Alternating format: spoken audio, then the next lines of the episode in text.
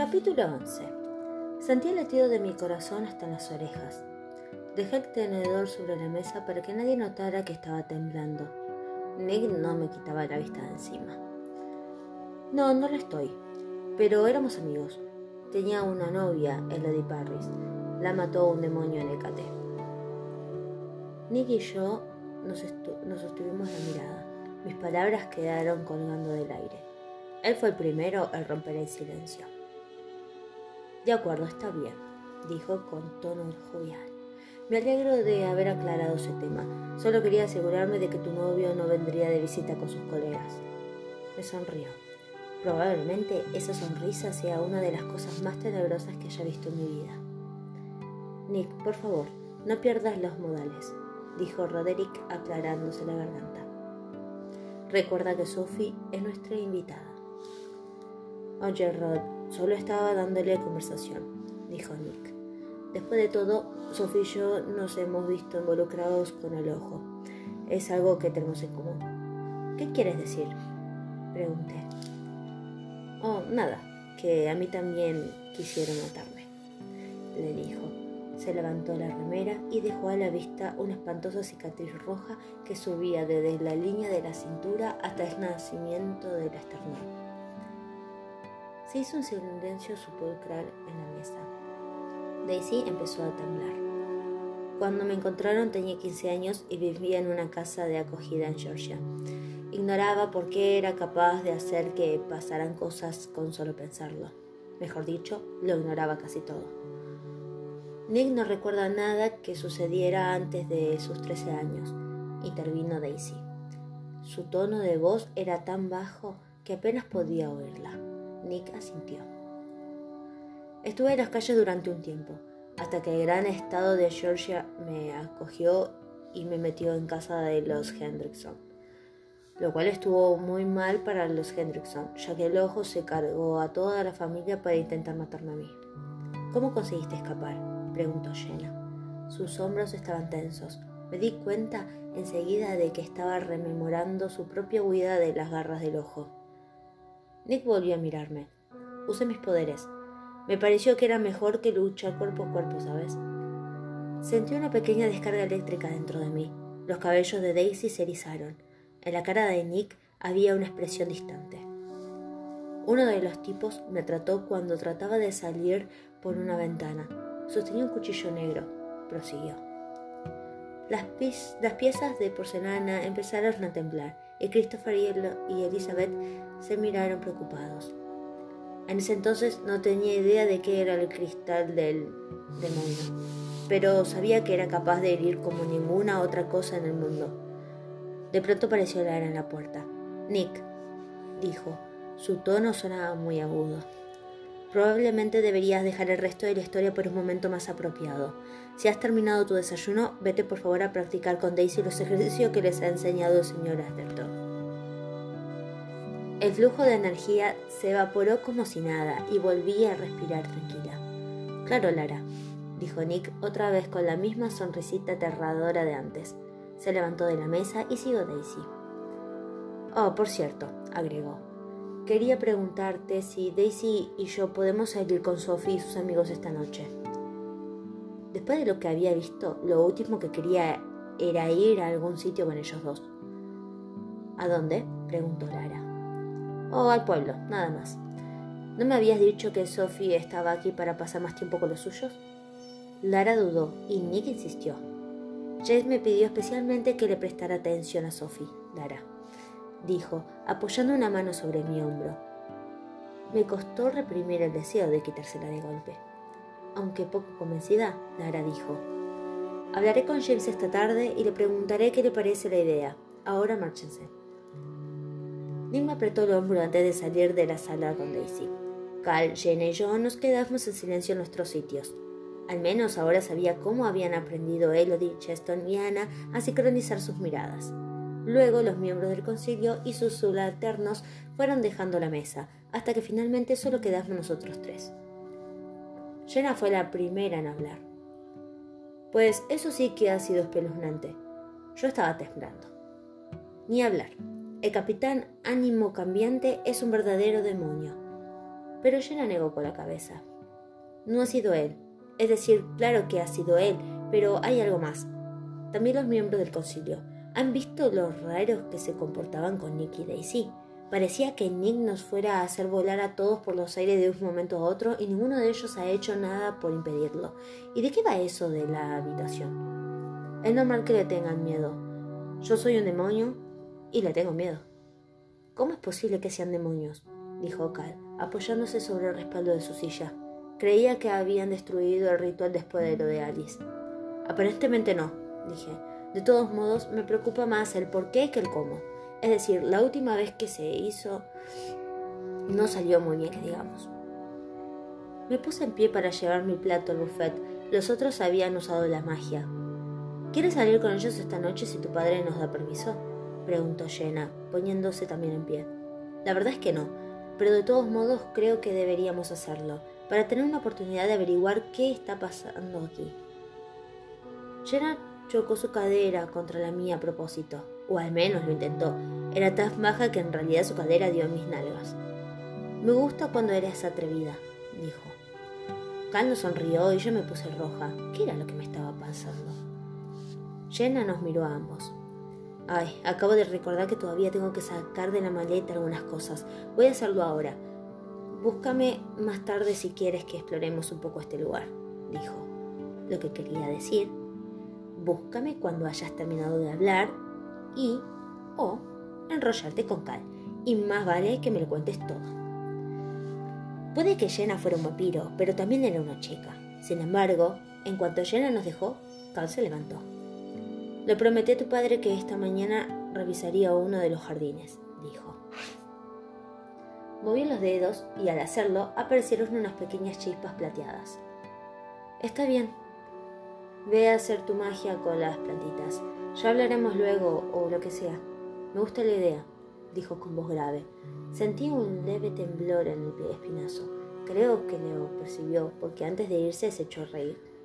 Te veo más tarde, dijo. Cuando se fue, el comedor pareció volverse más grande y yo me derrumbé sobre el buffet. Lara asomó la cabeza por la puerta. ¿Todo marchó bien, Sophie? Sí, muy bien. Es que estoy, ya sabes, dije, agitando la mano en señal de despreocupación. Reajustándome. Sí, tienes mucho que, que pensar, dijo comprensiva. Cuando tu padre yo no quería oír nada sobre papá, de modo que le interrumpí. Estoy bien, tengo mucha experiencia en esto de acostumbrarme a los sitios nuevos. Y pensé, lo estoy haciendo mucho mejor que el primer día en Ecate. Nadie me había babiado encima, ni me había enamorado de chico inapropiado, ni me había hecho enemigos. De acuerdo, estaba Nick, pero no era nada comparado con Elodie. De pronto recordé que le había prometido a Jenna explicarle a la señora Casnoff lo sucedido con Elodie, y lo cierto era que no tenía ganas de buscar un pony vampiro. Podía usar el teléfono que me había dado Ladra para llamar a Hécate, pero estaba segura de que la señora Casnoff no me dejaría en paz y me asaltaría con un trillón de preguntas. Habría tartamudeos y un montón de hums, y no lo sé, y no estaba de humor para ello. Entonces recordé la espléndida computadora portátil de la habitación. Lara, ¿tú sabes la dirección de correo electrónico de la señora Kasnov? Desde luego, es kasnov.ecate.edu.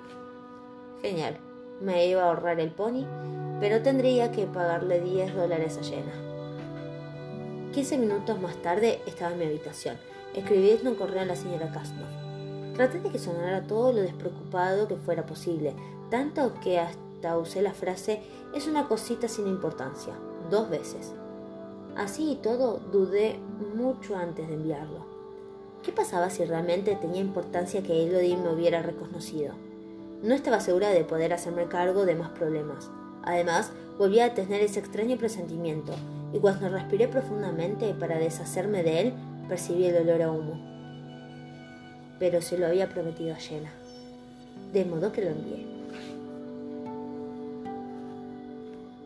Capítulo 12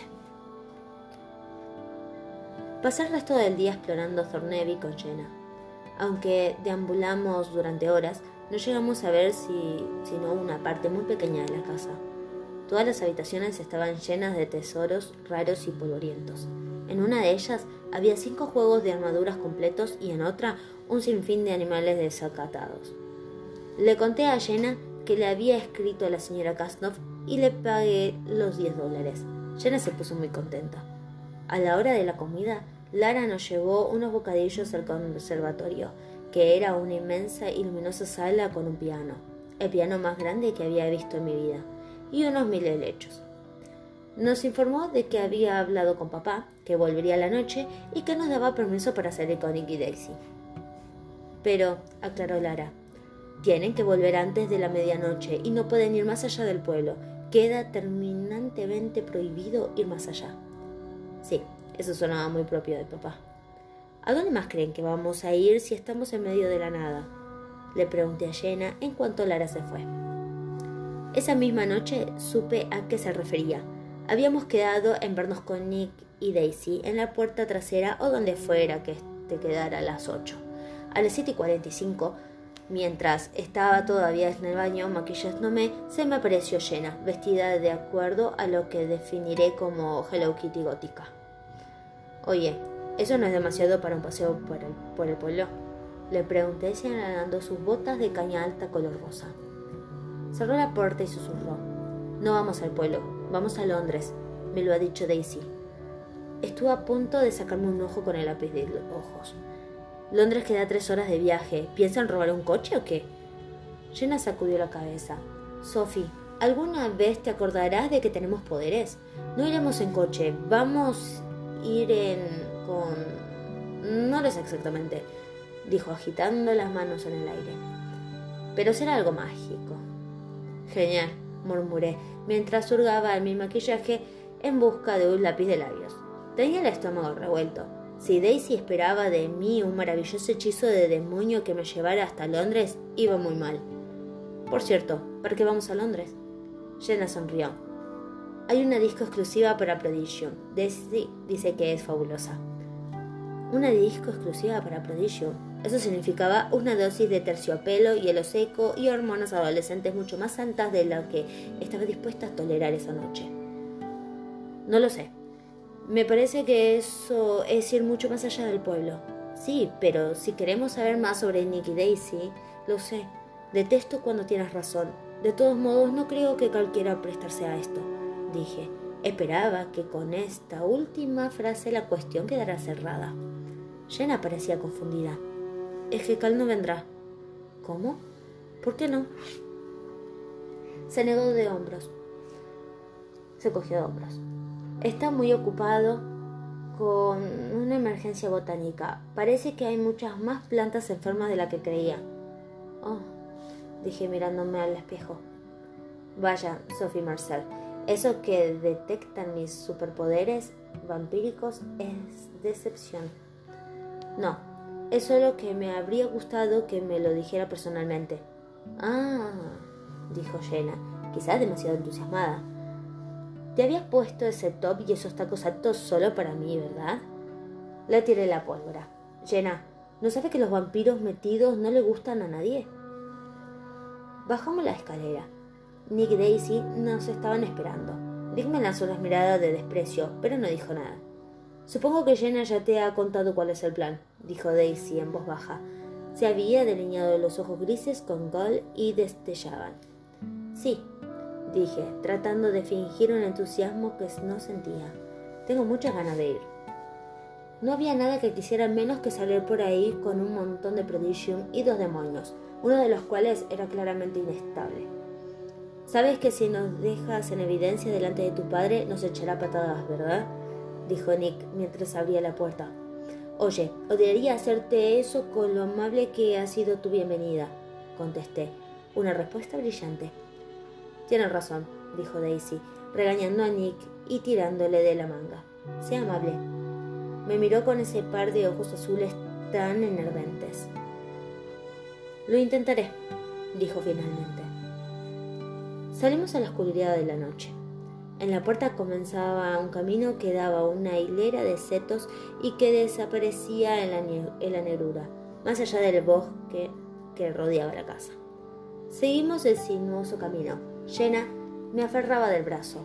La luz de la luna proyectaba nuestras sombras en el suelo. Daisy se nos adelantó. Había encendido un cigarrillo cuya punta de la luz roja brillaba en la oscuridad. Nick caminaba a su lado con las manos en los bolsillos. Conversaban y la voz de él sonaba baja y entrecortada. Estoy casi segura de haberlos oído mencionar mi nombre. No son tan malos, susurró Jenna. Ni siquiera parece que les moleste que yo sea un vampiro. Aparentemente, en este sitio al que vamos, Shirley's, hay cientos de vampiros. ¿Shirley's? Sí, ya sabes, como Mary Shelley, la autora de Frankenstein. Monstruos. Encantador. Llegamos a la entrada del bosque, donde el camino se estrechaba y seguía adentrándose entre los árboles. Mis tacos se hundieron en el fango y me quedé un poco rezagada del grupo. Me, me, metí las manos en los bolsillos, preguntándome si alguna vez volvería a ser capaz de entrar en un bosque sin pensar en Alice y en todos los hechizos que me había enseñado. El camino terminaba frente a un edificio de piedra. Daisy esperaba en la puerta. A Nick lo perdí de vista. Pasen, dijo empujándonos antes de entrar ella también. La seguimos. Aunque era una noche cálida, adentro estaba húmedo y oscuro. Flotaba en el aire un olor a viejo y a desuso. Se oyó un aleteo. Un pájaro enorme y oscuro salió volando en dirección a un agujero en el techo. ¿Qué es este lugar? pregunté. En sus tiempos fue un molino de maíz, contestó Daisy, señaló el techo. Hace 60 años le cayó un árbol encima durante una tormenta. ¿Y por qué no lo demolieron? preguntó Jenna. Aunque la luz era muy tenue, entreví en la cara de Jenna un gesto de incredulidad. Porque adentro hay un itineris, dijo Daisy. ¿Y eso qué es? ¿Un monstruo latino? pregunté. Daisy rió. Avanzó entre, nuevas vigas entre unas vigas caídas y se adentró un poco más en la oscuridad del interior. Es una palabra en latín, significa viaje o camino. Tropezó con un montón de piedras. Vaya, eso suena a la vez divertido y aterrador, murmuré, pero Jenna ya estaba demasiado lejos de mí como para oírme. Nick estaba apoyado contra una pared. Junto a él había una abertura de unos dos metros y medio. Parecía una puerta, Adentro no se veía sino más oscuridad. Espero que no tengamos que ir a Londres gateando, dije. Pero al acercarme, noté que no era la entrada a un túnel, como había supuesto, sino a un hueco de un metro de profundidad. Daisy me sonrió tímidamente. Apuesto que nunca has viajado en un itineris. No creo que ni siquiera sepa deletrearlo. Para mi sorpresa, Nick me ofreció una sonrisa que no parecía engreída. Luego se dirigió a la puerta. No hubo un destello de luz ni ninguna prueba de magia. Simplemente desapareció. Eso daba más impresión que un montón de humo o una luz brillante. Daisy fue la siguiente. Lo mismo. Desapareció como si hubiese dejado de existir. Jen y yo nos quedamos de pie delante del hueco. Podríamos regresar, sugerí débilmente, y decirles luego que su aparatito mágico no funcionó con nosotras. Pero Jenna negó con la cabeza. No debe ser tan malo, murmuró. Intentemos ir juntas, dije. Creo que caemos ambas. Así, si nos transportamos a otra dimensión o nos transformamos en una pared, al menos tendremos compañía. Jenna rió. Vamos, hagámoslo. Entramos en el hoyo, tomadas de la mano.